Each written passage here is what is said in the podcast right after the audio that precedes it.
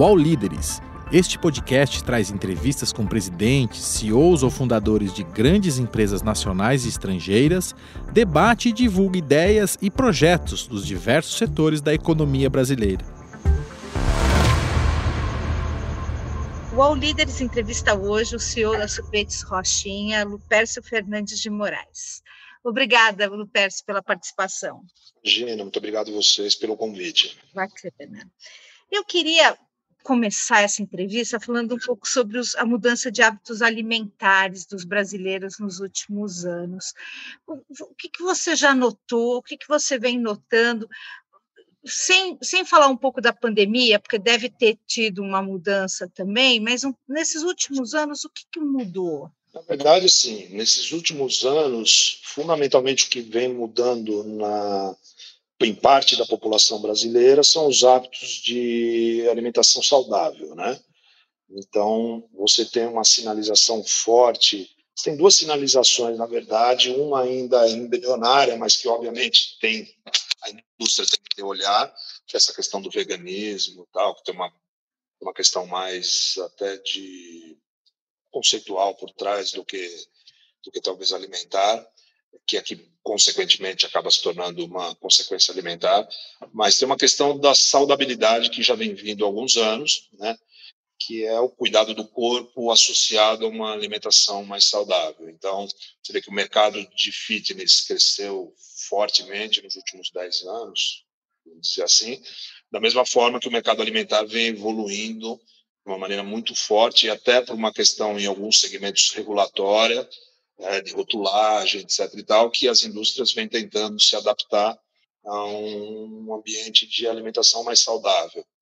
É, eu percebo claramente que isso começa sempre pelas classes sociais mais altas e depois vai vagarosamente chegando às classes mais baixas, até porque, obviamente, as classes mais baixas não têm tanta opção e tem uma questão cultural por trás também de, de, de, de não valorizar tanto, tal. Eu acho que isso vai demorar um pouco mais para permear, permear as classes mais baixas, mas as classes mais altas hoje, classe AB no Brasil, existe uma forte pressão e uma mudança de hábito de consumo muito grande, é, setando para os produtos mais saudáveis. Isso é um fato que já veio para ficar. E aí, quando você fala do, quer dizer, é, é, isso começou pelas classes mais altas e, e aí vai vagarosamente atingindo as, as, as, classes né, de poder aquisitivo menor, é uma questão de, de, preço, quer dizer, os produtos mais saudáveis são mais caros ainda, ainda é, é, é, é preço também, ou só cultura? Eu acho que é um conjunto, né? É, quando a gente avalia, é, acho que assim, é cultura, informação, é, é, ter à disposição essas questões de educação física também, porque, obviamente, embora hoje tenha muita academia de baixo custo, que também as periferias estão cada vez mais ganhando, ganhando aí essa, essa atividade como uma, uma rotina é, que era de luxo até pouco tempo atrás, né, visto como uma coisa que só só rico podia fazer, né? o pobre pega ônibus para caramba, demora para chegar em casa, chega cansado, quando chega na periferia não tinha oferta de boas academias, era uma coisa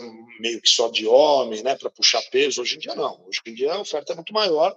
Então tem uma questão aí dessa questão do, do cuidado do corpo que melhorou muito. Mas nessas classes, nas classes sociais mais baixas, tem uma questão, acho que cultural somada a uma questão econômica, porque você precisa, para você ter uma educação alimentar adequada, as pessoas de classe mais altas buscam assessorias alimentares, nutricionistas, que é uma atividade também que cresceu muito, leem, acompanham muito essas, essas questões e têm acesso, têm condição financeira de acessar esses alimentos. Quando você fala em orgânicos, por exemplo, eles custam em média 30% mais caro do que qualquer outro produto. Não é qualquer supermercado que tem. É, quando você fala de produto industrializado de fruta pura, por exemplo, que é o nosso caso, é, é obviamente é mais caro, porque você deixa de usar a essência, é, corante, saborizante para usar processar fruta, você tem um custo extremamente elevado e você acaba se comunicando com uma classe que tem poder aquisitivo para pagar, dá valor e tem e tem condições de pagar. Acho que é um conjunto. Uhum. E aí uh, a Rochinha se adaptou a essa mudança, quer dizer, ela, como é que ela entendeu essa mudança e o que, que ela o que, que ela fez para entrar também nessa, nessa mudança? Na verdade, assim, a Rochinha é uma empresa que tem 38 anos e ela sempre produziu produtos picolés de fruta baseado em fruta natural, fruta in natura. É, então, isso era o modelo de negócio deles, mas é, muito mais pela indulgência. Na época, era, era o que eles sabiam fazer, foi o acesso que eles tiveram da forma de fazer sorvete lá atrás. Eles eram uma empresa que, durante mais de 25 anos, ela, ela tinha como canal de distribuição somente as praias do litoral de São Paulo. Então, era um produto de praia, por consequência, feito de maneira artesanal com fruta é, e tinha um fit enorme aí com, o momento de consumo, obviamente. É, isso foi feito meio por ocasião, para ser sincero. A empresa foi profissionalizada há sete anos, nós adquirimos a companhia e adquirimos uma das razões é porque ela já carregava esses atributos é, na sua marca, né? Então ela já era vista pelo consumidor de alta renda que frequenta o litoral, os litorais de São Paulo, tanto o norte como o sul, como uma marca de produto saudável, de produto de fruta pura, que tinha uma memória é, afetiva enorme com esses consumidores que já tinham consumido na infância e na adolescência, que agora os filhos estão consumindo. Então, toda aquela história do primeiro sorvete na praia é uma coisa muito marcante né, para as pessoas. Então, é, então, Rochinha faz parte dessa história e esses atributos nos interessaram muito. E quando nós adquirimos a empresa, aí sim já ela profissionalizada, fazendo pesquisas, analisando o mercado, Aí nós começamos a organizar as linhas de produto e nos comunicarmos com os consumidores de maneira mais assertiva. Daí nós desenvolvemos linhas linha vegana, linha zero açúcar, é, começamos a anunciar os atributos principais do produto de funcionais na embalagem. Então, se ele é se ele é vegano, se ele não contém glúten, se ele é, é, qual é o nível de caloria daquela porção do produto. Então, as questões que, obviamente, nós já de uma maneira mais profissionalizada começamos a entender o que o consumidor gostaria de receber como impacto e até para sustentar a, a, a expansão da marca para aqueles consumidores que não viveram rochinha, né? Nós tínhamos que nós começamos, obviamente, a ajustar isso para uma escala de crescimento futuro, né? Mas uma maior razão da compra da empresa talvez tenha sido porque ela já tinha esses valores intrínsecos. Uhum. E esse é o caminho que o mercado está trilhando, sem dúvida nenhuma. Uhum. E foi um, foi um, uma uma onda feliz, né? Quer dizer, eles precisavam vender e vocês enxergaram o, o futuro da alimentação saudável já naquele momento, né? Exatamente, ah, com certeza isso já era uma verdade, já. Né? Isso uhum. já vem vindo há alguns anos mas agora se popularizou um pouco mais. Né? Quando você pega redes grandes como o Pão de Açúcar, onde eles garantem que os hortifrutis têm todo um, padrão de qualidade, rastreamento, e anunciam isso e falam isso para o consumidor, deixa de ser acessar um, um FLV, lá, frutas, legumes e verduras de alto padrão e segurança alimentar é, de, de qualidade, deixa de ser um negócio da boutique orgânica, passa a ser um essa qualidade passa a ser popularizada pelas grandes redes. Isso tudo vem acontecendo muito recentemente, né? E, e naturalmente é, a Rochinha tinha essa oportunidade na frente de falar para muito mais gente que ela tinha esses atributos. Obviamente, a partir daí a gente tinha que organizar essas linhas de produto, é, mexer em embalagem, tornar a comunicação mais profissional, mais assertiva, etc. Isso tudo que a gente vem construindo ao longo desses anos. Né? E houve alguma mudança agora com a pandemia? Quer dizer, as pessoas passaram a entender melhor esse conceito da, do, dos alimentos saudáveis, da busca por alimentos mais saudáveis, e a Rochinha também surfou nisso ou não? Não, eu acho que isso é, tem muito pouco tempo para avaliar esse tipo de mudança de comportamento. Uhum. O que houve na pandemia foi a mudança de canal de compra, né? Então, muita compra que era feita no varejo físico passou para o online. Não foi diferente conosco. Né? Mas essa, essa compra online, dependendo do segmento, no nosso caso, por exemplo, não compensa nem de longe a venda que a gente tinha é, física, a gente depende muito, nosso 80% do nosso negócio está na linha chamada impulso, né? que é picolé, hipótese de 150 monoporção. Esse produto impulso, o nome já explica, né? Você compra por impulso. Você entra na padaria para comprar pão, é, mortadela e queijo, e quando você sai, você passa no check-out, ah, tá calor, poxa, tem um freezer do Rochinha, legal, vou tomar um sorvete, impulso. Você vai no supermercado, a mesma coisa. Quando você está na praia, poxa, você fica esperando o sorvete passar, mas você não vai na praia para tomar sorvete, né? Você vai na praia para curtir a praia e o sorvete é aquele impulso gostoso que a criança toma cinco e a mãe fica brava e, e tem todo aquele ritual. Então, a, a, eu preciso do mundo físico, né? Porque o meu produto, minha categoria, ela está é, é, no inconsciente coletivo, no mundo físico. O online foi muito legal, aumentou dez vezes a nossa venda online, mas que era incipiente, aumentou dez vezes, passou a ser importante, mas não que na nossa atividade não tem nenhum grande player, nenhuma multinacional, ninguém fazendo um grande jogo online. É, não existe ainda essa cultura do consumo online de sorvete em massa. As pessoas não estocam sorvete nas suas casas no Brasil. Uhum. Né? Muito diferente dos mercados maduros americanos, fundamentalmente Europa, as pessoas têm como na sua cesta de consumo de supermercado, que é do take home, lá que é levar para casa, ela tem o sorvete como uma, um item praticamente obrigatório. Né, para sobremesa, para aquele momento que eu estou assistindo Netflix, etc, etc. Tem marca até que se associa é, fortemente ao Netflix, porque é um momento nos Estados Unidos é que a gente vê em filme, o cara sentado no sofá, não é sobremesa, não é nada, é uma indulgência, faz parte da vida dele. Porque nós temos 5,5 litros per capita de, de sorvete ano aqui no Brasil contra 20 nos Estados Unidos, 22 nos países nórdicos, 18 na Itália. Então, assim, é um mercado que engatinha ainda nos volumes muito porque, primeiro, não é cultural. O sorvete aqui está muito vinculado à praia, né? sempre a nossa memória está vinculada à praia. E aí é um negócio meio de ocasião, né? Sorveteria ao domingo e sorvete quando está na praia. Então, isso é, no Brasil, essa cultura que se criou do sorvete. É muito difícil mudar isso. Nos últimos 15 anos, a per capita saiu de 3,5 para 5,5, já teve um avanço muito grande. Mas, fundamentalmente, porque é, houve uma ascendência de 30 milhões em algum momento do Brasil de classe D para C, e quando houve essa migração de uma massa enorme de, de, de famílias para a classe C, na cesta de consumo dessas famílias, coisas que não faziam parte passaram a fazer. Sorvete foi uma delas. Né? Creme de barba foi outra, iogurte foi outra. Tem uma série de categorias que foi altamente beneficiada por essa migração em massa que houve aí no segundo governo Lula. É, depois disso, estagnou o consumo de sorvete no Brasil. Né? E nas categorias premium, onde hoje a gente é presente, essa sim vem crescendo, mas o volume de consumidores das categorias premium no Brasil são muito, é muito baixo proporcionalmente. Né? A quantidade de pessoas que você tem na classe A e B no Brasil não chega a 25% da população.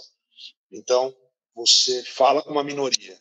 Então, não dá para imaginar que esse mercado vá chegar cedo próximo dos consumos, do nível de consumo de mercados maduros e ricos, porque tem uma questão que nesses países a classe média, que é a grande maioria, a grande base da população, consome sorvete nós, nós não temos essa figura, né? Nós temos um, uma classe remediada, rica e remediada aí que dá 25%, depois nós temos classes com dificuldades aí, agora então, com 12 milhões, 14 milhões de desempregados, mais agravada ainda a situação, né?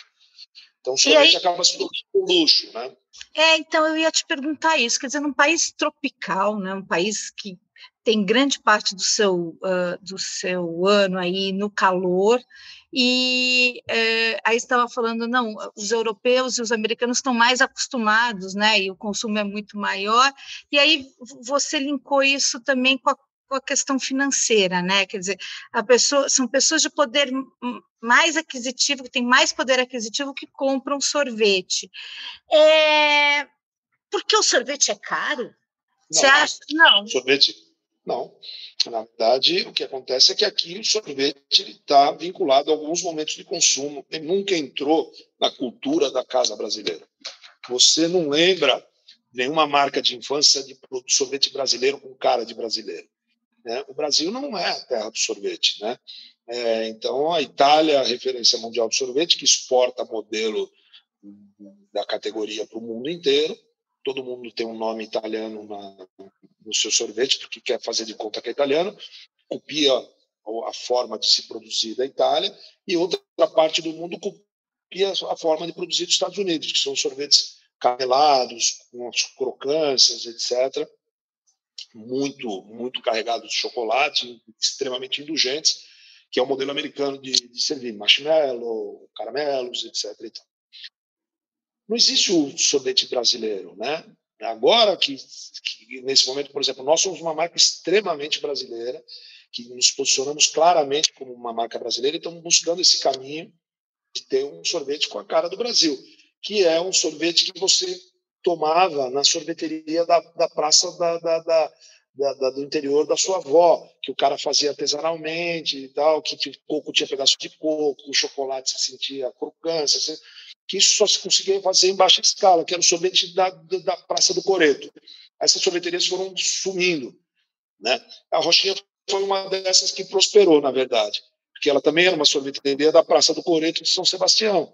Né? Ela estava lá uma lojinha na frente lá da, do calçadão, fazendo artesanalmente igual todo mundo fazia em Araraquara, em Ribeirão Preto, em Itu. É, todo mundo fazia do mesmo jeito, porque era como se fazia. Esse era o sorvete brasileiro, que não prosperou como indústria. Né? Hoje que nós temos, a memória que nós temos de uma grande marca de sorvete Brasil aqui, é de uma grande multinacional anglo-americana, tá certo? A outra é de uma outra multinacional suíça, é, é, é, que não é nosso. Você pode até falar, quando eu era criança, eu me lembro muito da Kibon. é uma empresa brasileira. E o tipo de sorvete que você vê da Kibon, qualquer lugar do mundo que você for é o mesmo. Eu acabei de vir da Rússia, igualzinho. Você vai para o Japão, é idêntico, só muda a marca. Você vai para Portugal, é igual. Então, sorvete, alguns produtos ou outros, eles têm, obviamente, alinhados com a cultura nacional, mas a grande cara é um sorvete mainstream mundial. Não tem, né? não tem cara de nada, vamos dizer assim. Não tem nenhuma. É uma mistura um pouco de cada coisa, um pouco de Europa, um pouco daqui e tal. Esses caras são os líderes no mercado brasileiro. Durante são líderes há muitos anos. E as sorveterias nossas, que eram aquelas que a gente gostava, que a gente achava que tinha sempre um sabor muito especial, elas sumiram. E aí as gelaterias tomaram espaço, que é um padrão Itália. Né? Então, o, o esforço que a gente está fazendo como marca é, aproveitando que a gente já tem esses atributos de saudabilidade, essa cara daquele sorvete legal da praça, que a gente está conseguindo fazer em escala industrial com as receitas da pequena sorveteria, que é muito difícil fazer isso, muito difícil. Eu comprei uma máquina italiana de fazer picolé de um milhão de dólares. O cara ficou aqui dois meses instalando. Quando a gente começou a rodar o produto, ele falou: Mas isso não é, não é sorvete, isso não é gelato. Isso que vocês fazem não é gelato. Porque na cabeça dos caras é aquilo, entendeu? É...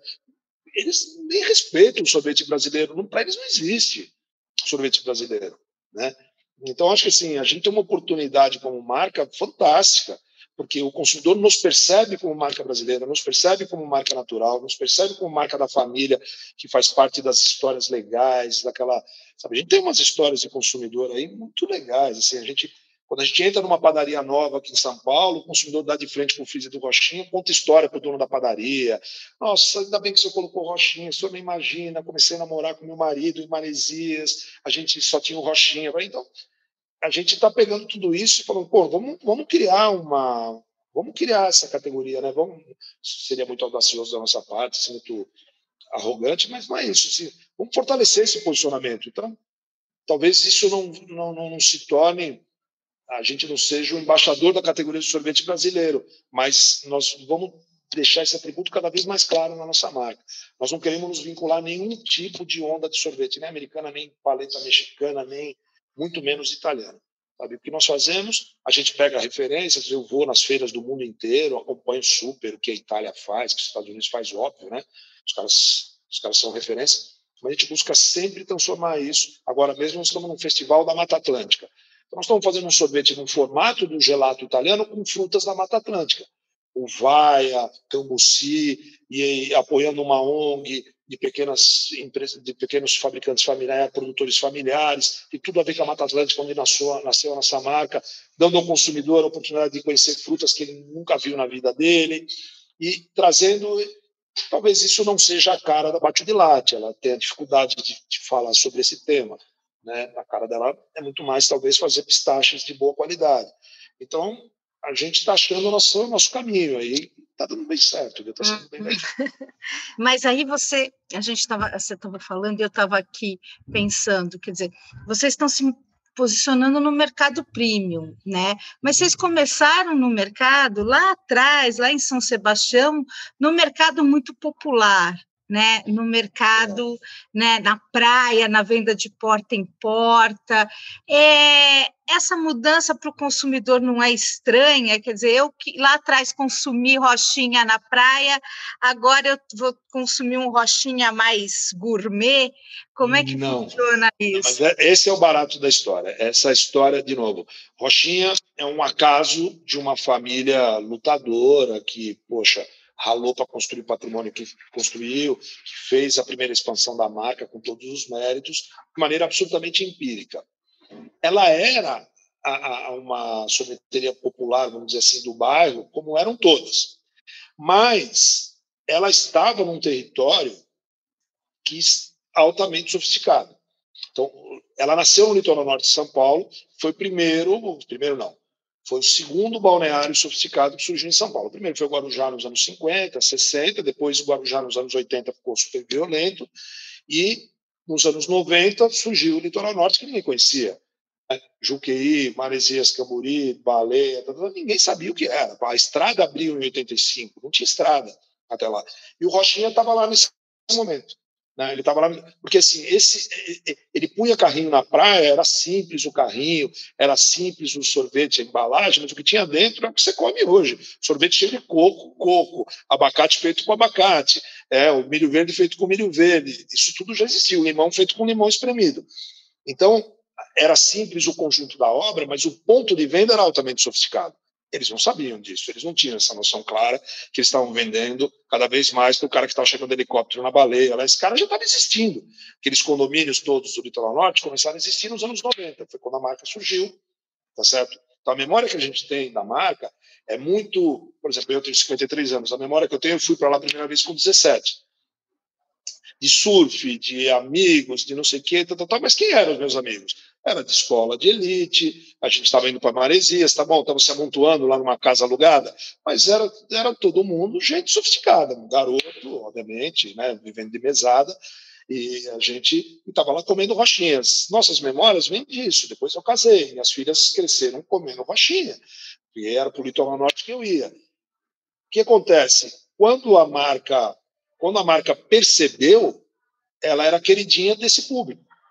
Quando nós compramos a marca, ela já era a marca queridinha desse público, porque daí passaram-se 25 anos de litoral norte, de urbanização, aí tinham todos os condomínios, as pousadas, os hotéis, as pessoas já duas gerações indo para lá, né? É, é, e, e, quando a gente percebeu, tinha um ativo aí espetacular. Nós participamos da vida dessas pessoas sem querer. Aí a gente se apropriou desse ativo. Como que eu falo com esse cara aqui em São Paulo? Como é que eu falo com esse cara em Ribeirão Preto, em Campinas, etc. e tal? Eu tenho que ter um posicionamento de saudabilidade, eu tenho que sustentar aquilo, aquela emoção da praia, certo? Só que esse produto, quando você vai fazer em escala, é, ele é muito mais caro do que o produto da concorrência. E aí, quando você tem que vender, você tem um custo mais caro, você tem que vender um pouco mais caro, você está falando com o público que te conhece lá, que é sofisticado, ele dá valor para coisas saudáveis e, naturalmente, acaba o teu produto ficando um pouco mais, o posicionamento de preço dele também acaba ficando mais premium, até por uma questão tributária que na época não existia também. Né? Hoje em dia, nosso segmento é altamente taxado pela substituição tributária, que é altíssima. Na época isso não existia. Era uma sorveteria de bairro que pagava lá, no simples, qualquer imposto lá da época.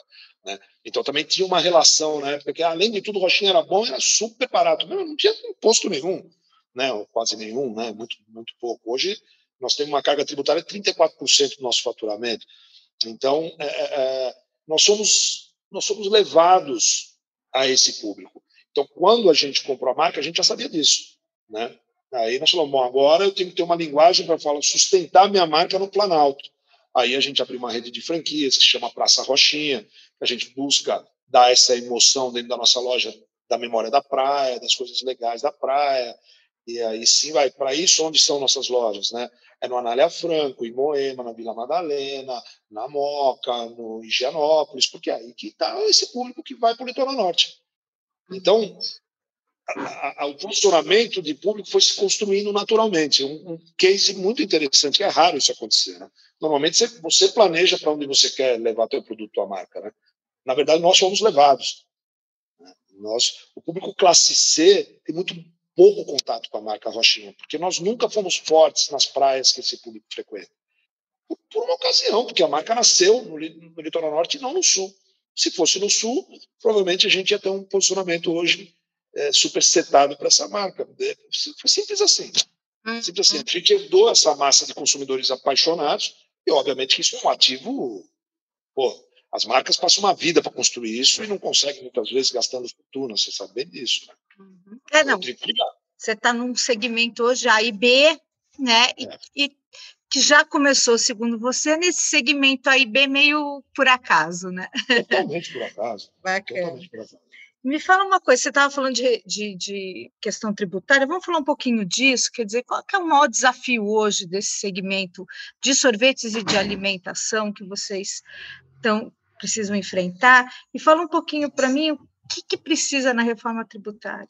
Na reforma tributária, a principal questão da reforma tributária é acabar com a guerra fiscal entre estados. Né? Então, quando você tem uma política de CM em cada estado e com com questões de vantagens tributárias setoriais, que a gente vem assistindo a essa guerra fiscal enorme, isso faz com que você crie uma desigualdade na possibilidade de você desenvolver distribuição no país terrível, né? É, essa é a primeira coisa. E, e, especificamente no nosso setor tem um agravante que ele tem uma substituição tributária feita baseada numa tabela de preço sugerido ao consumidor. Acredite se quiser, mas é, nós estamos na, no, no, tempo da tabela FIP ainda no sorvete. Né? E os jovens que estão aqui nos ouvindo, nos assistindo, não têm a menor ideia do que eu estou falando. É um negócio bem antigo, quando o governo regulava preço. Então, no nosso setor, as grandes marcas elas têm preço regulado pelo governo do Estado de São Paulo, por exemplo. Então, eu sou obrigado duas vezes por ano entregar ao governo, à Secretaria da Fazenda, uma tabela de preço sugerido que o varejo deve vender ao consumidor. E, e aí eu recolho antecipadamente os impostos por toda a cadeia. Isso para o fluxo de caixa de uma indústria é cruel. Então, eu recolho esse ano, por exemplo, com a pandemia, que tivemos uma inadimplência recorde, eu recolhi por todas as padarias e supermercados que eu vendi que não me pagaram, e o governo não quer nem saber. Você antecipou o imposto de um cara que vendeu teu produto não te pagou. Quer dizer, a padaria fica totalmente isenta de qualquer responsabilidade, ele não te paga e você já acertou o imposto dele na saída. Não tem fluxo de caixa que suporte isso. São invenções que os caras criam em cima dessa, desse, desse tributo cruel que é o ICMS, é que os estados, conforme vão passando por reformas e necessidade de caixa, eles vão criando mecanismos malucos. Isso tinha que acabar. Né? Isso tinha que acabar. Tinha que ter uma política igualitária de CM no país, isso é fundamental. Sem falar nos outros, né? não vamos falar de piscofis, porque é um bolo para os infernos. Né? Você gasta tanto dinheiro, isso também é mais do mesmo, todo mundo sabe, mas você gasta tanto dinheiro com consultoria tributária, é, com, com, equipe de contabilidade, você nunca sabe se está fazendo certo, nunca. Sempre vem alguém dizendo que você está cometendo uma falha. Então você recolhe todos os impostos, aquela carga tributária cheia e corre o risco ainda de ser acusado de ter, ter recolhido errado, de não ter compreendido uma determinada, uma determinada compensação. Enfim, é uma confusão que não tem fim. Mas o câncer, na minha opinião, é o ICMS. O ICMS tem que ser regulado de maneira igualitária. A substituição tributária é um negócio absurdo, mas é óbvio, né? Você pega a indústria de sorvete no Brasil, se calcula que tem mais ou menos 1.100 indústrias de sorvete no Brasil. Dessas 1.100, 100 são empresas de tamanho pequeno, médio e grande. O restante são empresas que ninguém nunca ouviu falar, que é tudo regional. Esses caras estão totalmente à margem de qualquer sistema tributário. Totalmente à margem. Ele não entra nessas tabelas de preço sugerido, ele não entra na ST, porque ninguém enxerga o cara direito, tá certo? Isso cria uma desigualdade de relação de mercado muito complexa. Porque a empresa, quando ela começa a se destacar e ela tem que ter estrutura, equipe, etc., ela tem que remunerar melhor, ela tudo CLT, obviamente, ela tem custos que toda CLT traz, que é essa bagagem que nós bem sabemos, que é cruel pra caramba, tá certo? E ela vai competir no mercado com um monte de gente regionalmente, que a gente sabe que tem formalidade em todos os âmbitos, né? no âmbito trabalhista, no âmbito... são empresas mais flexíveis que só sobrevivem se for dessa forma. Por quê? Porque também vendem com preço baixo e a relação preço e custo de estrutura não cabe nessa estrutura desses caras, pagar ST, ter todos os funcionários registrados, etc. Então, você passa uma vida de me engana que eu gosto. O Estado pega, ele, ele fiscaliza 100, que representa 70% do faturamento do mercado, e você vive é, numa situação de competitividade super complicada. Né? Então, assim, eu diria assim, se tivesse que eleger uma questão na reforma tributária, é a questão do ICM, isso é urgente urgentíssimo no país. Isso realmente causa uma desigualdade e uma, e uma assim, um, um sentimento quase de, de, insanidade cada vez que a gente fala em investir, sabe? Fala, pô, vamos expandir, vamos fazer uma fábrica nova, vamos colocar mais dinheiro novo num negócio assim, tudo. Nem estou falando de corrupção, tudo isso que a gente assiste, essa maluquice que nós estamos vendo no governo. Essa... Estou tentando sublimar isso aí. Mas, assim, já seria um louco de investir num país com esses governos que a gente tem. Mas, supondo que você é um esperançoso, que é o nosso caso, com os empresários, você é um cara realmente que acredita que tudo vai melhorar, de fato, o sistema tributário te leva para um nível de risco monstruoso. Monstruoso. Isso realmente é preocupante. Se não for atacado no curto médio prazo, eu acho que a gente vai colher problemas de falta de crescimento nesse país por muito tempo. Viu? E você acha que essas empresas, por exemplo, a Ford anunciou a saída dela aqui do Brasil e estava aqui há séculos. É. Você acha que tem muito a ver com isso? A Ford disse que foi o custo Brasil e, enfim, você acha que é, essas empresas estão saindo por conta desse custo Brasil e isso deve se agravar se, se, se, se providências não forem tomadas? Sem dúvida, veja. Óbvio que esse setor foi muito atendido pelos governos desde os anos 50. Óbvio, é uma injustiça absurda, né? Porque você não pode privilegiar dessa forma um determinado setor, um projeto de desenvolvimentista da época, e depois ainda nos governos militares mais ainda, porque daí é, é, é, relegaram todo o sistema ferroviário do país em acordo com as montadoras para que elas pudessem colocar fábricas de caminhão aqui, e a gente sabe qual foi o resultado que a gente está colhendo hoje, né? Um, estradas detonadas, uma logística péssima, toda a via ferroviária que era muito boa na, na época, totalmente sucateada. Hoje a gente não tem nenhuma coisa nem outra, né? É, mas quando você faz um projeto desse para poder trazer, gerar emprego no teu país gerar renda, abrindo mão de impostos com subsídios tão importantes como foram feitos durante décadas, nós estamos falando de muito tempo, e começou nos anos 50, mas acelerou mesmo nos anos 70. Ou seja, minimamente 50 anos de muita renúncia fiscal. Um dia isso acaba mal. Né? Um dia isso acaba mal. Quando você tenta equilibrar a relação, as indústrias falam, não quero mais brincar, porque algum país vai oferecer para ela esses mesmos benefícios, porque estão com problema de emprego, que é um problema mundial. Né? Então, quando o mundo passa por crise, aumenta a concorrência de subsídios, né? porque eu preciso gerar emprego, então eu preciso resolver o problema, eu abro mão de alguma coisa para ter emprego. A gente fez isso nos anos 70 e a Argentina está fazendo isso agora, né? tá, e assim por diante. Então, essa é uma questão super complexa de se resolver mas é indevida. Agora, veja, como você tem uma carga tributária como a gente tem, tá certo? E você fala, vou tirar o subsídio do cara, um produto global fica, não fica competitivo. Esse é outro problema. Bom, obviamente que nós, que não trabalhamos com produto global, trabalhamos com produto regional, vamos dizer assim, local, judia de você, mas você investe em inovação, acaba repassando ao consumidor porque não tem saída e, e vai sobrevivendo. Quando você tem uma questão automóvel que você tem que exportar para o mundo inteiro, e você tem uma questão de, de, de, de tabelamento de preços dentro das categorias que não são tão flexíveis assim, você perde competitividade. Hoje, com essa quantidade de montadora que tem no mundo, você imagina só, né? Na época, quando se abriu essas concessões, tinha meia dúzia de montadora, tá certo? Que foram basicamente as que vieram para o Brasil e mais algumas que não vieram. Hoje não, né? Você tem os chineses, tem os asiáticos todos aí que vem com uma mão de obra paratérrima, com questões tributárias aí extremamente subsidiárias, o cara atravessa o mundo, chega com o carro aqui com metade do preço.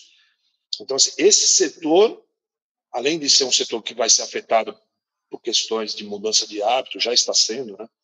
Eu tenho três filhas já adultas que elas têm pouquíssimo interesse em carro, né? Os aplicativos é a vida delas.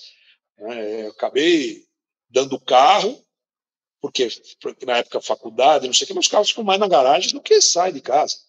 É, é o perfil dessa geração. Não, não, é mais desejoso ter carro. Imagina, na minha geração, pelo amor de Deus, com 15 anos eu já não dormia esperando vir os 18. Eu passei três anos da minha vida sonhando se eu ia poder dirigir o carro da minha mãe, nem pensava em ganhar o carro. Então, assim, tem uma mudança de hábito de consumo que deve estar diminuindo a demanda, certamente. Eu não sou especialista no setor.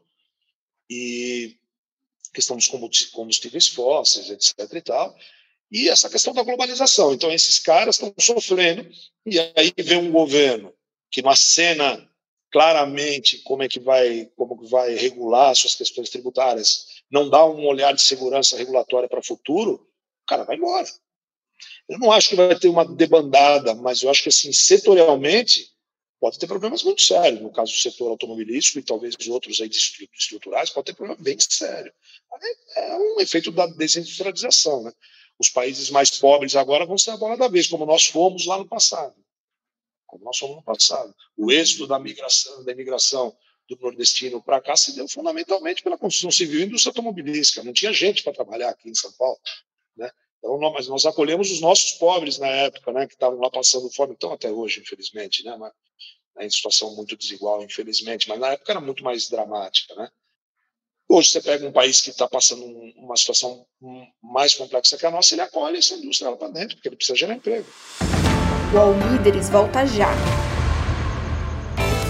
Você quer conhecer os investimentos mais seguros e rentáveis para o seu dinheiro? O UOL Economia Mais é o novo serviço de informações financeiras que te ajuda nisso. Com a credibilidade do conteúdo UOL, nossa equipe traz dicas em vídeo diariamente. Você também tira dúvidas sobre investimentos ao vivo, fica sabendo das melhores carteiras recomendadas e lê artigos de especialistas. Acesse agora mesmo o UOL Economia Mais você estava falando da questão trabalhista, a gente teve uma reforma trabalhista que não faz tão pouco tempo assim, faz foi algum, algum tempo, quer dizer, é, é, ainda precisa ainda precisa melhorar essa questão trabalhista no país. O que, que, você acha desses direitos, enfim, desses direitos conquistados? Qual é a tua opinião sobre isso?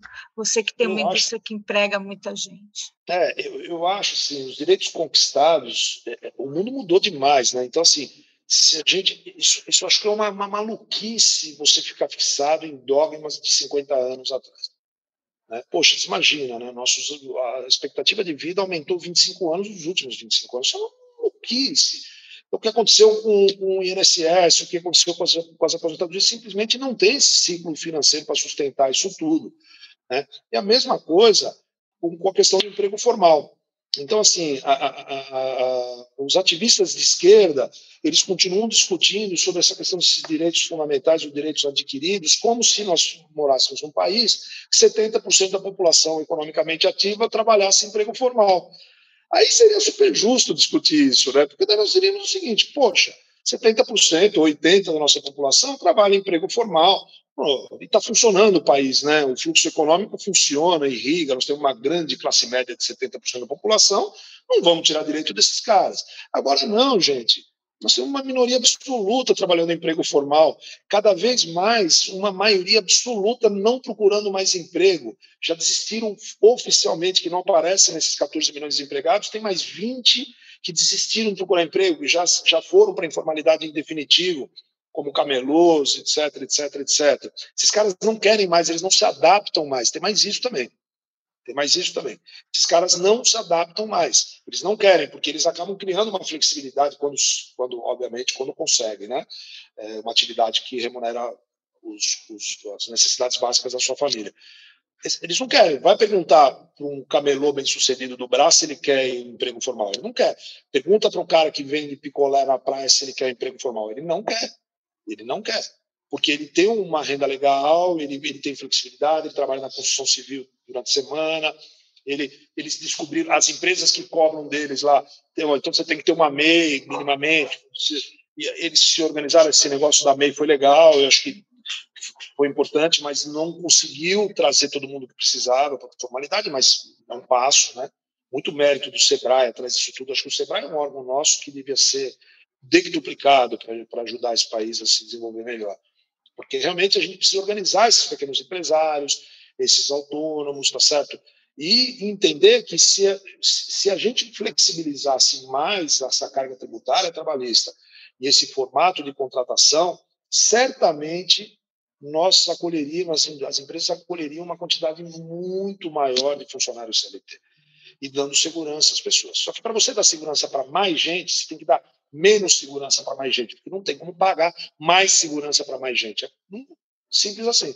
Então tem que tirar um pouquinho de segurança de todo mundo para poder dar mais segurança, trazer mais gente para a formalidade.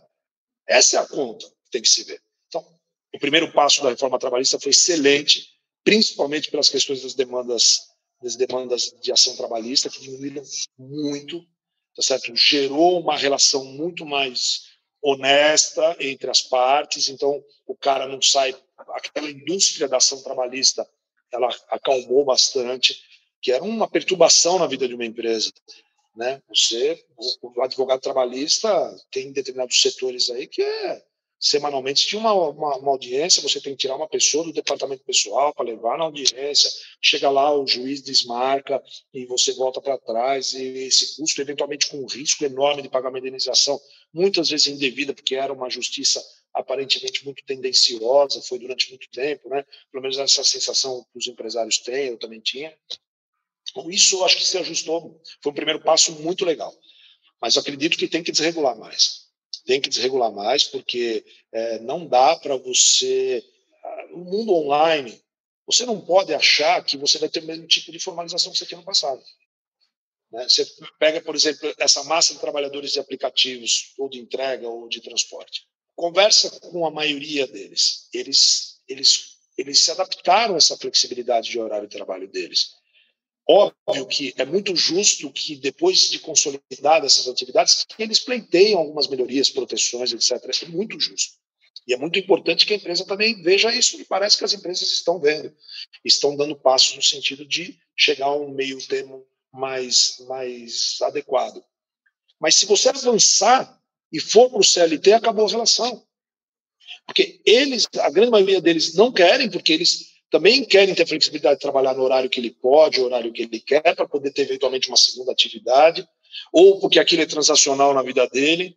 Né? Então, nesse momento, eu estou desempregado, mas eu estou fazendo um curso e eu quero voltar para uma atividade, então eu estou aqui dirigindo o Uber por nove meses, por um ano, mas eu pretendo voltar, então o cara quer poder ter o, o luxo de dirigir à meia-noite, se ele quiser. O nosso CLT não preconiza isso. Na hora que você registrou o cara do Uber, é oito horas por dia contínua no trabalho. Você começa a gerar um, problema que ninguém quer. Esse problema. Obviamente que os sindicatos sempre gostam, né? E algumas pessoas gostam de levar esse assunto como se fosse uma solução. Não é. Esse é um novo modelo de parceria trabalhista que não está escrito na CLT. Não tá, não existia no passado, caramba. A gente tem que olhar. Agora, você imagina, se não tivesse esses aplicativos todos, quantas pessoas nós teríamos paradas agora nesse momento fazendo, fazendo cor essa massa dos 14 milhões aqui estão parados. Não seria um negócio incontrolável.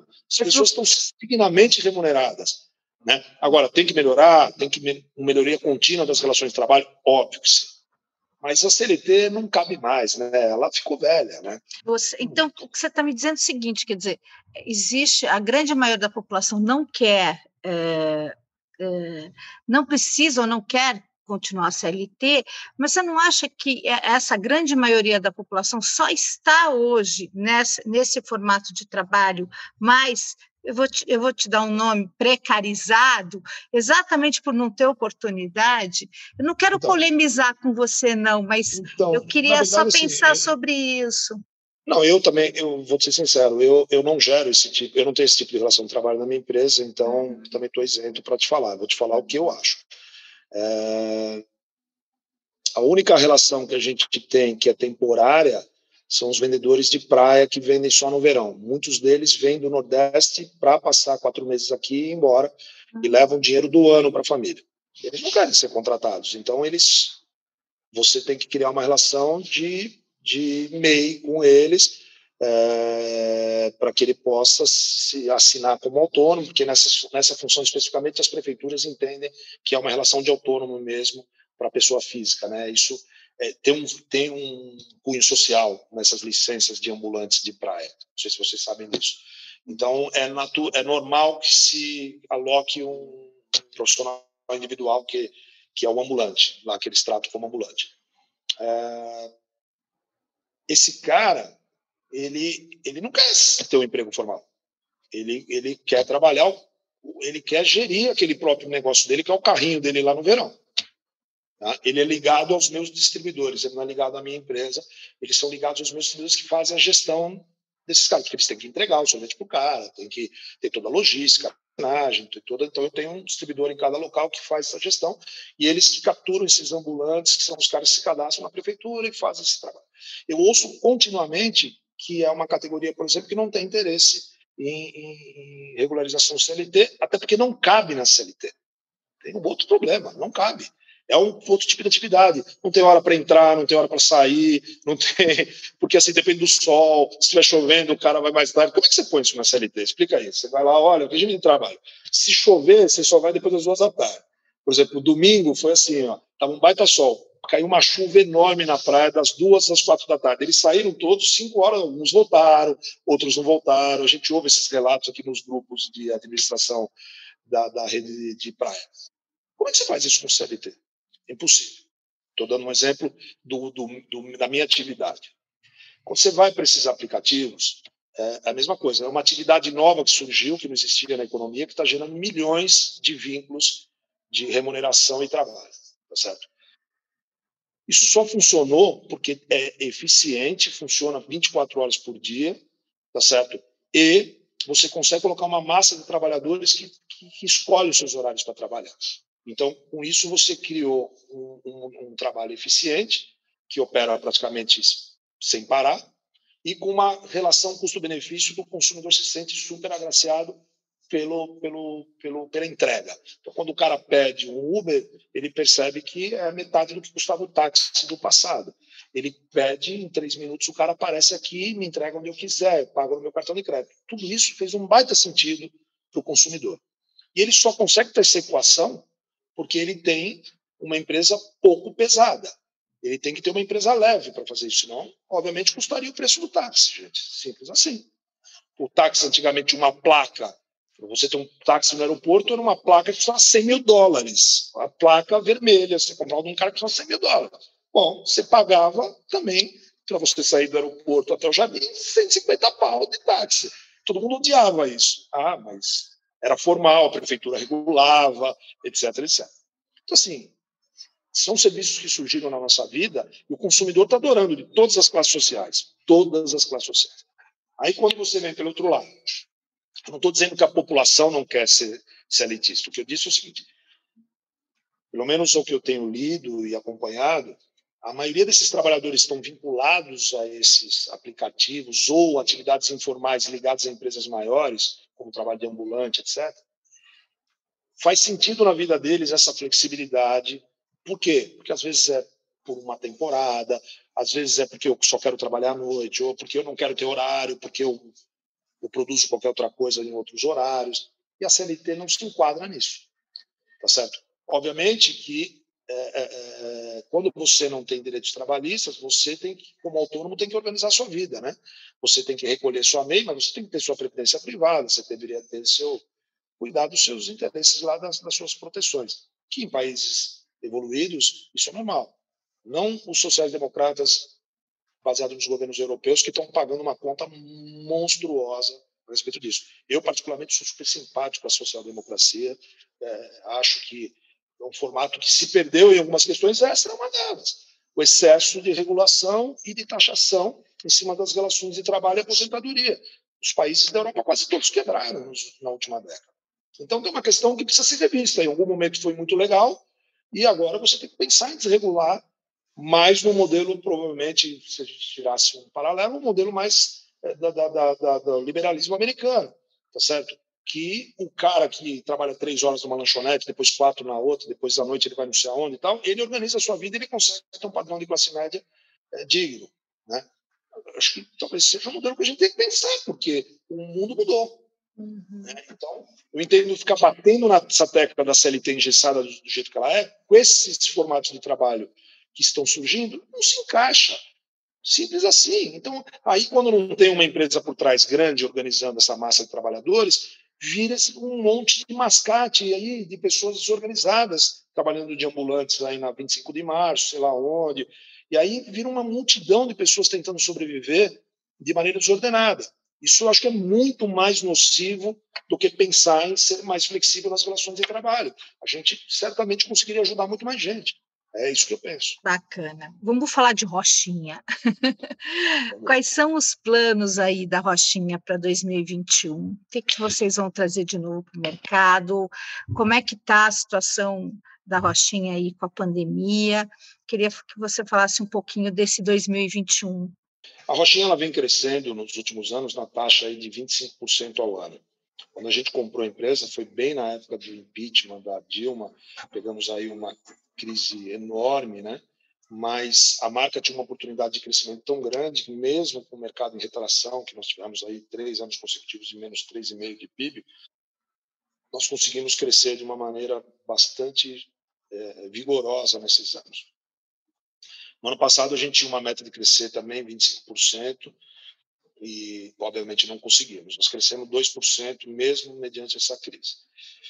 Então foi uma grande vitória, a gente comemorou aqui na empresa, mas obviamente foi um ano muito difícil, um ano que os custos aumentaram, a gente estava pronto para um crescimento, então foi muito difícil para a empresa, para os acionistas, etc. Mas acabou sendo uma vitória mediante a todo o cenário que se apresenta no mercado. Esse ano aqui a gente tinha um plano importante. Estamos fazendo uma revisão nesse momento para o primeiro semestre, porque ainda parece que até que realmente se consolide essa situação da vacina, nós ainda vamos ter uma situação de retração de consumo, com esse risco de, de, de, de das, das, praças, né, das prefeituras saindo de faixa amarela para laranja, laranja para eventualmente vermelha. Isso tudo inibe muito o consumo de produto de massa. Então a gente está fazendo uma última revisão, mas pretendemos crescer já do, na casa dos dois dígitos esse ano de novo. E no nosso plano trienal é dobrar a empresa de tamanho mais uma vez. A gente fez isso duas vezes nos seis primeiros anos e pretendemos fazer de novo nesse triênio aqui. Estamos muito otimistas, fundamentalmente na praça das, da Grande São Paulo e todo o interior de São Paulo. Nós estamos atacando fortemente esse mercado, que é um mercado de consumidores que vêm para a praia, para as praias paulistas, né, passar férias e tal, e que tem algum vínculo com a nossa marca, mesmo que venham eventualmente das as áreas mais distantes, né, Rio Preto, Bauru, mas eles têm é, vínculo e boas memórias à nossa marca, então são praças que a gente tem ido com muito êxito, Ribeirão Preto, por exemplo, está muito legal, a operação lá, a gente está expandindo para o interior, então nós temos um desafio bem grande, e assim, nós estamos buscando compensar esse primeiro semestre que a gente acredita que não vai ser tão vigoroso, diluir ele nos, nos dois anos e meio próximos. A gente está pretendendo não abrir mão do, do, plano trienal que a gente tinha desenhado para a companhia, né? a não ser que tenha alguma infelicidade dessas, dessa vacinação não acontecer minimamente dentro do primeiro semestre. Né? Tem que torcer para que isso ande e aí o mercado comece a, a, a revitalizar novamente. Essa, essa é a ideia. E a Rochinha vai ser uma marca paulistana? Uma marca paulista, digamos assim? Quer dizer, existe um, uma expectativa sua de levar a Rochinha para outras praias? É, o que acontece é o seguinte: na verdade, a gente já está no Paraná, tanto nas praias como na capital Curitiba, com muito êxito. Santa Catarina, nós entramos em todas as praias esse ano, e estamos também com uma franquia lá em Itapema, lá nas praias de Santa Catarina.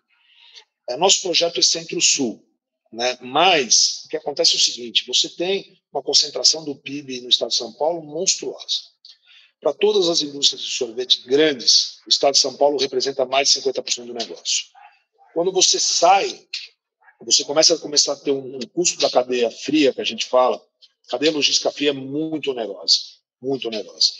E você tem que começar a ter um custo de transporte. Então, para entrar em praças onde a sua marca não é tão conhecida ou nada conhecida, você tem que fazer um forte investimento em marketing e para ter um resultado de vendas extremamente inferior ao que você tem ainda a explorar no estado de São Paulo.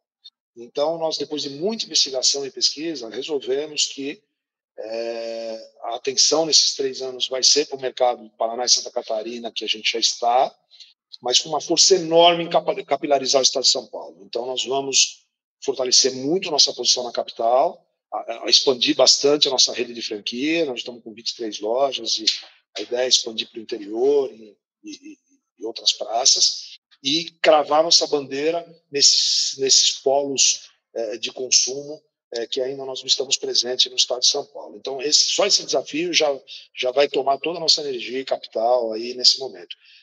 E, vou ser sincero, você ser líder no segmento no mercado do estado de São Paulo coloca a gente numa posição provavelmente da quinta maior empresa de sorvete do Brasil. Então, não sei o quanto é muito inteligente você ficar com esse sentimento de, ah, eu tenho que ir para o Nordeste. Não, o mercado de sorvete com esse posicionamento no Nordeste é muito pequeno ainda.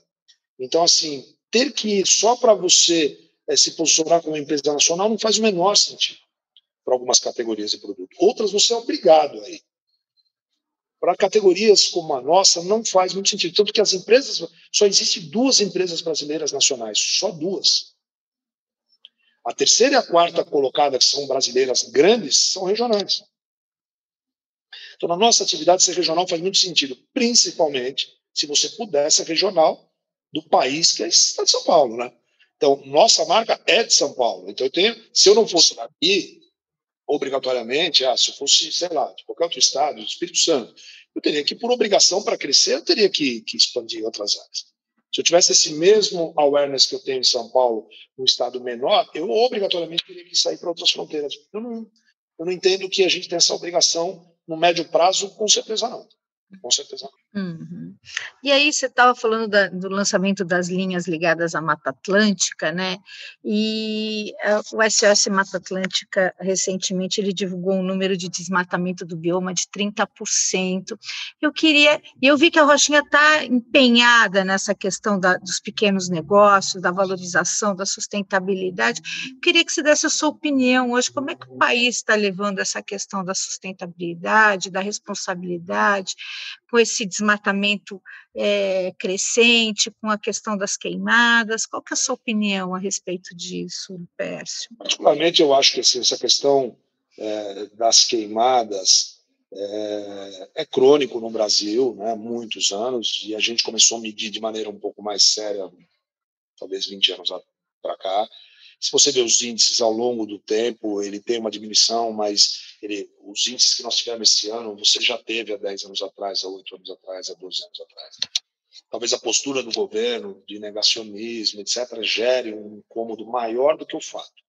Não que o fato não seja grave, mas ele já ocorreu em alguns momentos, tem muito a ver com mudança climática, tem muito a ver ainda com as práticas equivocadas de queima de pasto, que cada vez vem diminuindo, mas ainda é muito utilizado em pequenas propriedades, como para recuperação de pasto, etc. E tal, ainda é muito utilizado. Antigamente ainda se queimava cana, agora não pode mais queimar cana. É, enfim, então tem, uma série de, de, de, de, questões envolvidas que eu acho que é menos envolvida do que o, o governo atual. O governo atual está administrando tão, com, com tanta dificuldade como os outros, só com uma postura ruim, e a postura ruim gera uma sensação muito pior do que o fato. É, acho que a mudança climática está trazendo um desafio para todo mundo, que se a gente não encarar, nós vamos ter problemas muito sérios. Vai acabar a água, vai acabar problemas muito mais sérios. Não, não sei se mais sérios, mas tão sérios quanto. Né? Então, é, a Mata Atlântica, especificamente, vem, sido, vem, vem sendo é, judiada há muito tempo. Esse trabalho da SOS Mata Atlântica, quantos anos que eles vêm lutando aí, e as invasões continuam, e os problemas continuam, é, não é fácil. A gente resolveu entrar nessa causa porque nós nascemos na Mata Atlântica. No né? litoral de São Paulo é um berço da Mata Atlântica, tem um bioma maravilhoso e a gente vem de todas as praias. Né? A gente fica lá na praia vendo aquela costa de Mata Atlântica maravilhosa lá. É, os nossos consumidores estão falando, essa é a causa. A gente já estava há tempo procurando uma causa a, e essa causa tem tudo a ver, né? A gente, então a gente dentro da nossa modéstia, nós estamos apoiando a cadeia de produção de pequenas propriedades é, ribeirinhas na Mata Atlântica.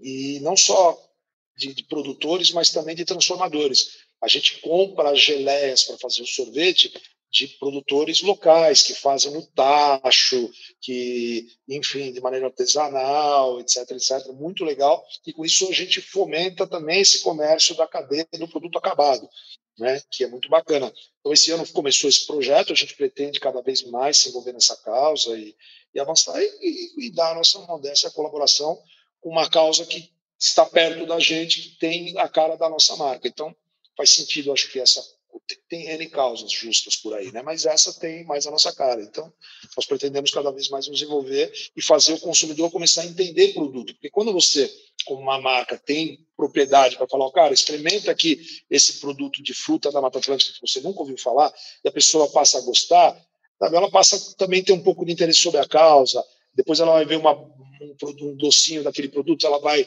consumir, toda essa cadeia começa a funcionar melhor, né? Então, essa contribuição que a gente pretende ter. Uhum. Eu queria falar também só rapidamente sobre a questão da, da educação, né? Porque eu assisti um vídeo seu do CEO do Futuro muito bacana.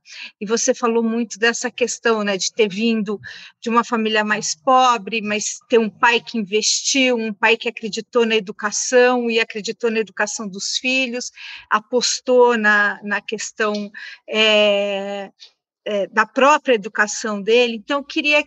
É, como é que a gente melhora a educação desse país? Quer dizer, é, é, a questão do teu pai é, é, um, é, um, né, é, um, é, um, é um, uma agulha no palheiro, digamos assim. Né? A maioria não consegue é, sequer chegar ao, ao final do ensino fundamental.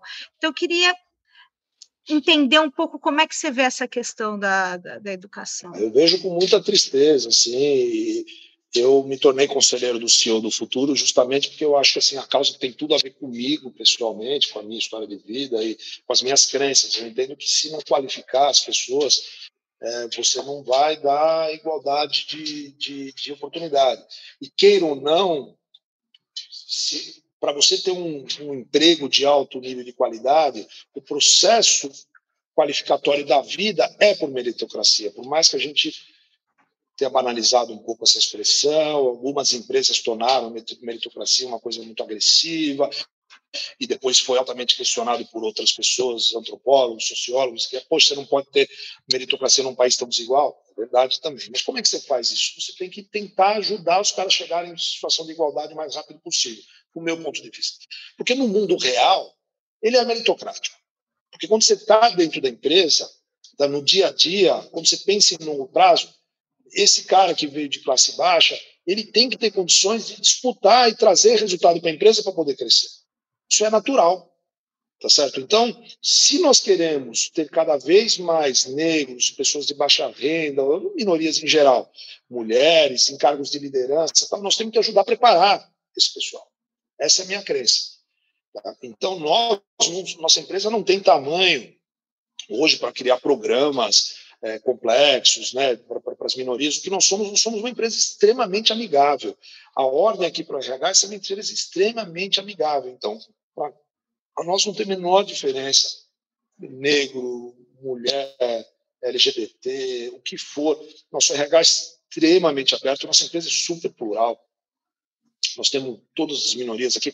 A maior parte das lideranças da minha empresa, na maior absoluta, eu tenho, acho que eu faço toda segunda-feira de manhã, isso foi feito da pandemia, uma reunião via Zoom com todos os líderes, agora que, que ficou para sempre, é ótima. Oito e meia da manhã, hoje eu, eu parei na estrada para fazer, que eu estava me deslocando para São Paulo, parei para fazer a reunião no Zoom com todos os meus líderes. Eu devo ter uns 15 líderes, é, 70% é mulher, são mulheres é, tem negros, tem homossexuais, hoje é, é, é, assumidos e convivendo bem comunitariamente com as pessoas, respeitosamente, legal. Acho que empresas do tamanho da nossa, que são menores, elas têm que fazer isso de maneira espontânea, contaminar o coração das pessoas, pedir para o RH, sabe, pensar o máximo possível de maneira plural. E quando as pessoas ingressam na companhia, o que nós temos aqui, por exemplo, é uma política educacional, que a gente apoia o desenvolvimento educacional é, e aí as pessoas, obviamente, têm que preencher alguns requisitos, etc. E aí analisa-se a performance, abre-se algum número de vagas por ano, e essas vagas são destinadas a essas pessoas, que são pessoas que a gente percebe que estão trilhando um caminho que, que, que realmente vão, se tiver o apoio educacional, elas vão chegar mais rápido. É, eu acho que se cada empresa fizer isso dessa maneira, ela não precisa ficar construindo um projeto complexo, esperando. Sabe, quando as pessoas veem a Magazine Luiza, imagina que uma empresa menor fala: ah, Isso não é para mim, poxa, né? eu não tenho grana para ter um RH que pensa tudo isso, eu não tenho tempo, eu não tenho. Não, faça de maneira mais simplista, vai dando oportunidade, vai desenvolvendo as pessoas que você percebe e dando exemplo. Né? Então, eu, eu acho que essa, nós só conseguimos sair desse gap social se os empresários tomarem esse tipo de consciência junto com o governo. Não adianta esperar só o governo. Né? Os empresários executivos têm que perceber que eles têm que ajudar a essa correção ser feita de maneira mais séria. Cada um tem que achar sua fórmula. Acho que não tem fórmula correta. E hoje é difícil, né? Porque qualquer coisa que você fala, você acaba sendo bichado, porque você, sabe, sei lá. Eu, a gente faz aqui de maneira mais espontânea possível, visando a pluralidade maior possível, ajudando todo mundo que se destaca, que tem talento. E daí não olhando para o ser humano. E, naturalmente, quem precisa de mais ajuda é quem veio de baixa renda em geral. Não importa se ele é negro, o que, que ele é, entendeu? O baixa renda, na minha opinião, é a alma do problema, porque as oportunidades se dão por você não ter tido acesso a relacionamento, a boas escolas, etc., viagens, línguas, blá, blá, blá, blá, blá. E, obviamente, que quando você faz esse extrato social, aí você tem uma quantidade de negros enorme, você tem... Mas aí é uma questão mais sociológica. Eu acho que a gente busca sempre é, é, dar o exemplo, dar oportunidades. É, e uma coisa legal que a gente comemorou no final do ano, a gente chegou aqui com um de mulheres enorme na gerência, eu falei, vocês dominaram a empresa, que é muito legal. E, e isso é muito importante. Né? É, você é um exemplo. Aí os outros que estão embaixo estão olhando e falam, cara, sabe, bacana. Essa moça aqui é uma gerente de administração de vendas que mora na periferia de São Paulo. Eu vejo se destacando, hoje tem um, um padrão de vida diferente, mas o que, que ela fez para isso? Ela estudou, ela foi atrás, ela ralou, a empresa deu oportunidade. Eu acho que isso tem que se tornar mais natural e menos impositivo. Eu acho que tem que vir da consciência do empresário e fazer isso de uma maneira leve. Porque eu acho que quando não é leve também, vira problema. E tudo que você faz vira problema. Nossa, a Magazine Luiza fez o plano dela lá, teve quem gostasse, teve quem não gostasse, vira uma discussão desgraçada, entra a judicialização. Pô, sabe, se você talvez faça isso de maneira mais leve, chame menos atenção, dê mais, mais oportunidade, e o mundo vai se encaixando e a gente vai pondo essa, essa turma para dando oportunidade para essa turma. Acho que é isso. É, a gente então, está encerrando o nosso papo, mas eu queria te perguntar uma coisa que, que ficou assim na minha cabeça. E, é, você pegou uma empresa familiar, ultra familiar, como você costuma dizer, e transformou numa empresa que está concorrendo aí com os grandes players no mercado nacional é, de igual para igual, né? É, que dicas, como é que foi esse processo e que dicas que você consegue dar para essas pequenas empresas hoje que estão no mercado, que estão indo bem, mas que elas precisam ter essa visão mais profissional? Eu digo o seguinte, assim, uma empresa pequena de tamanho, ela tem obrigação, ela, veja, acho que aqui tem dois tipos de empresas. Aquelas empresas ultrafamiliares que não têm grau de profissionalização nenhuma, que eu digo assim, qualificação nos líderes, aí é, é problema, porque aí você tem os líderes são empíricos, eles eles têm dificuldade de compreensão do que seja um planejamento estratégico, de como analisar o mercado de maneira mais profissional e tem resistência de contratar consultorias tal. Aí, para esses, eu diria assim, se a sua marca for boa, se a sua empresa for boa, pense em vender, porque você tem um risco enorme de ser engolido pelo mercado. Né? Então, eu acho que esse, esse é, um, é, um, é um tipo de empresa familiar. O outro tipo é uma empresa familiar, mas que é uma empresa voltada à profissionalização, que tem desejo de profissionalizar, que está aberta a contratar consultores, a contratar executivos, a, a, ser mais profissional. Profissionalizar não significa dar na mão de profissionais, mas ser mais profissional. Então, para essas empresas, o conselho que eu dou é Seja pequeno, mas com comportamento de grande. Sabe? Faça seu planejamento estratégico. Sabe? Hoje em dia tem ferramentas, você faz um curso no Sebrae, lá no Empretec, você sai um cara com uma visão de planejamento que você não tinha antes, muito mais capacitado. Tá, tem acesso para todo mundo, para todo tipo de tamanho de empresa. Você precisa querer. Sabe? Então, assim, você tem que agir como grande desde o dia 1. Aqui na nossa empresa, nós fazemos um planejamento estratégico extremamente rígido, fazemos revisão dele de três em três meses, fazemos um planejamento financeiro, cobramos de toda a equipe uma postura de multinacional. Por quê? Porque nós estamos concorrendo, a gente fala o tempo todo para eles, os nossos maiores concorrentes são grandes multinacionais, nós não podemos ter postura diferente deles. Se a gente pensar diferente deles, a gente não vai conseguir agir para competir com eles. Não importa se eu sou 100 vezes menor do que ele. Eu tenho que me posturar igual, porque quando eles me verem no mercado, eles sabem que ali tem um cara diferente. Esse é um competidor que eu tenho que ficar esperto, porque esse cara sabe o que faz. Sabe, quando você faz lançamento de produtos, o cara fala, por trás disso teve pensamento por trás disso tem estratégia. Esses caras estão, o consumidor, quando olha, fala, não é por acaso que esses caras estão fazendo isso. Esses caras estão pensando para fazer. Poxa, cada verão eu me sinto mais agraciado pela Rochinha. Ela pula na frente. São as vantagens de uma empresa pequena, que é o maior conselho que eu dou. Cara, você não tem o peso de um dinossauro. Então, se você pensar estrategicamente, tiver um planejamento estratégico bem feito, você age muito mais rápido. Quanto o meu concorrente pensa em lançar um produto vegano, eu já tinha lançado há quatro anos atrás quatro anos atrás. Eu já tinha uma linha vegana, meu principal concorrente lançou esse ano.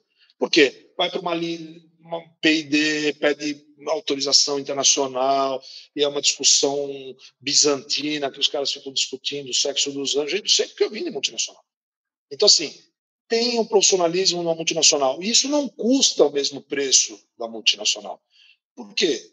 Porque você, como líder, você tem que usar de outras ferramentas. Se prepare, se capacite para você ser o treinador dos seus gerentes, para você conseguir desenvolver os seus gerentes. Sabe, invista na educação dos seus gerentes. Ah, você precisa pagar um curso carésimo para os seus gerentes? Não, você pode pagar um bom curso econômico, você pode buscar alternativas online, você pode ter um monte de alternativa para ir capacitando esse pessoal, para eles terem condição de interagir com você na construção de planejamento, na revisão do planejamento, no olhar de mercado, para olhar pesquisa vai capacitando essa equipe, que esses caras vão crescendo com você. Eles vão crescendo com você e você vai aumentando a remuneração conforme você vai crescendo. Algum momento, acontece muito, o cara fica num nível maior do que você ainda cresceu e pode pagar para ele. Aí a multinacional vem leva ele, não tem problema. Não tem problema, um dia eles voltam. Eu tenho vários executivos aqui que trabalharam comigo, já estavam há 10 anos que não estavam, que saíram da empresa que eu desenvolvi na época, e que foram dragados para o mercado e voltaram agora a trabalhar para mim, que minha empresa está maior. Então, assim, você tem que torcer para esses caras se darem bem, porque eles vão falar bem de você, eles vão querer um dia voltar, eles falam com orgulho do, do, do aprendizado que eles passaram. Então, você não tem que ter esse receio. O empresário brasileiro tem muito isso.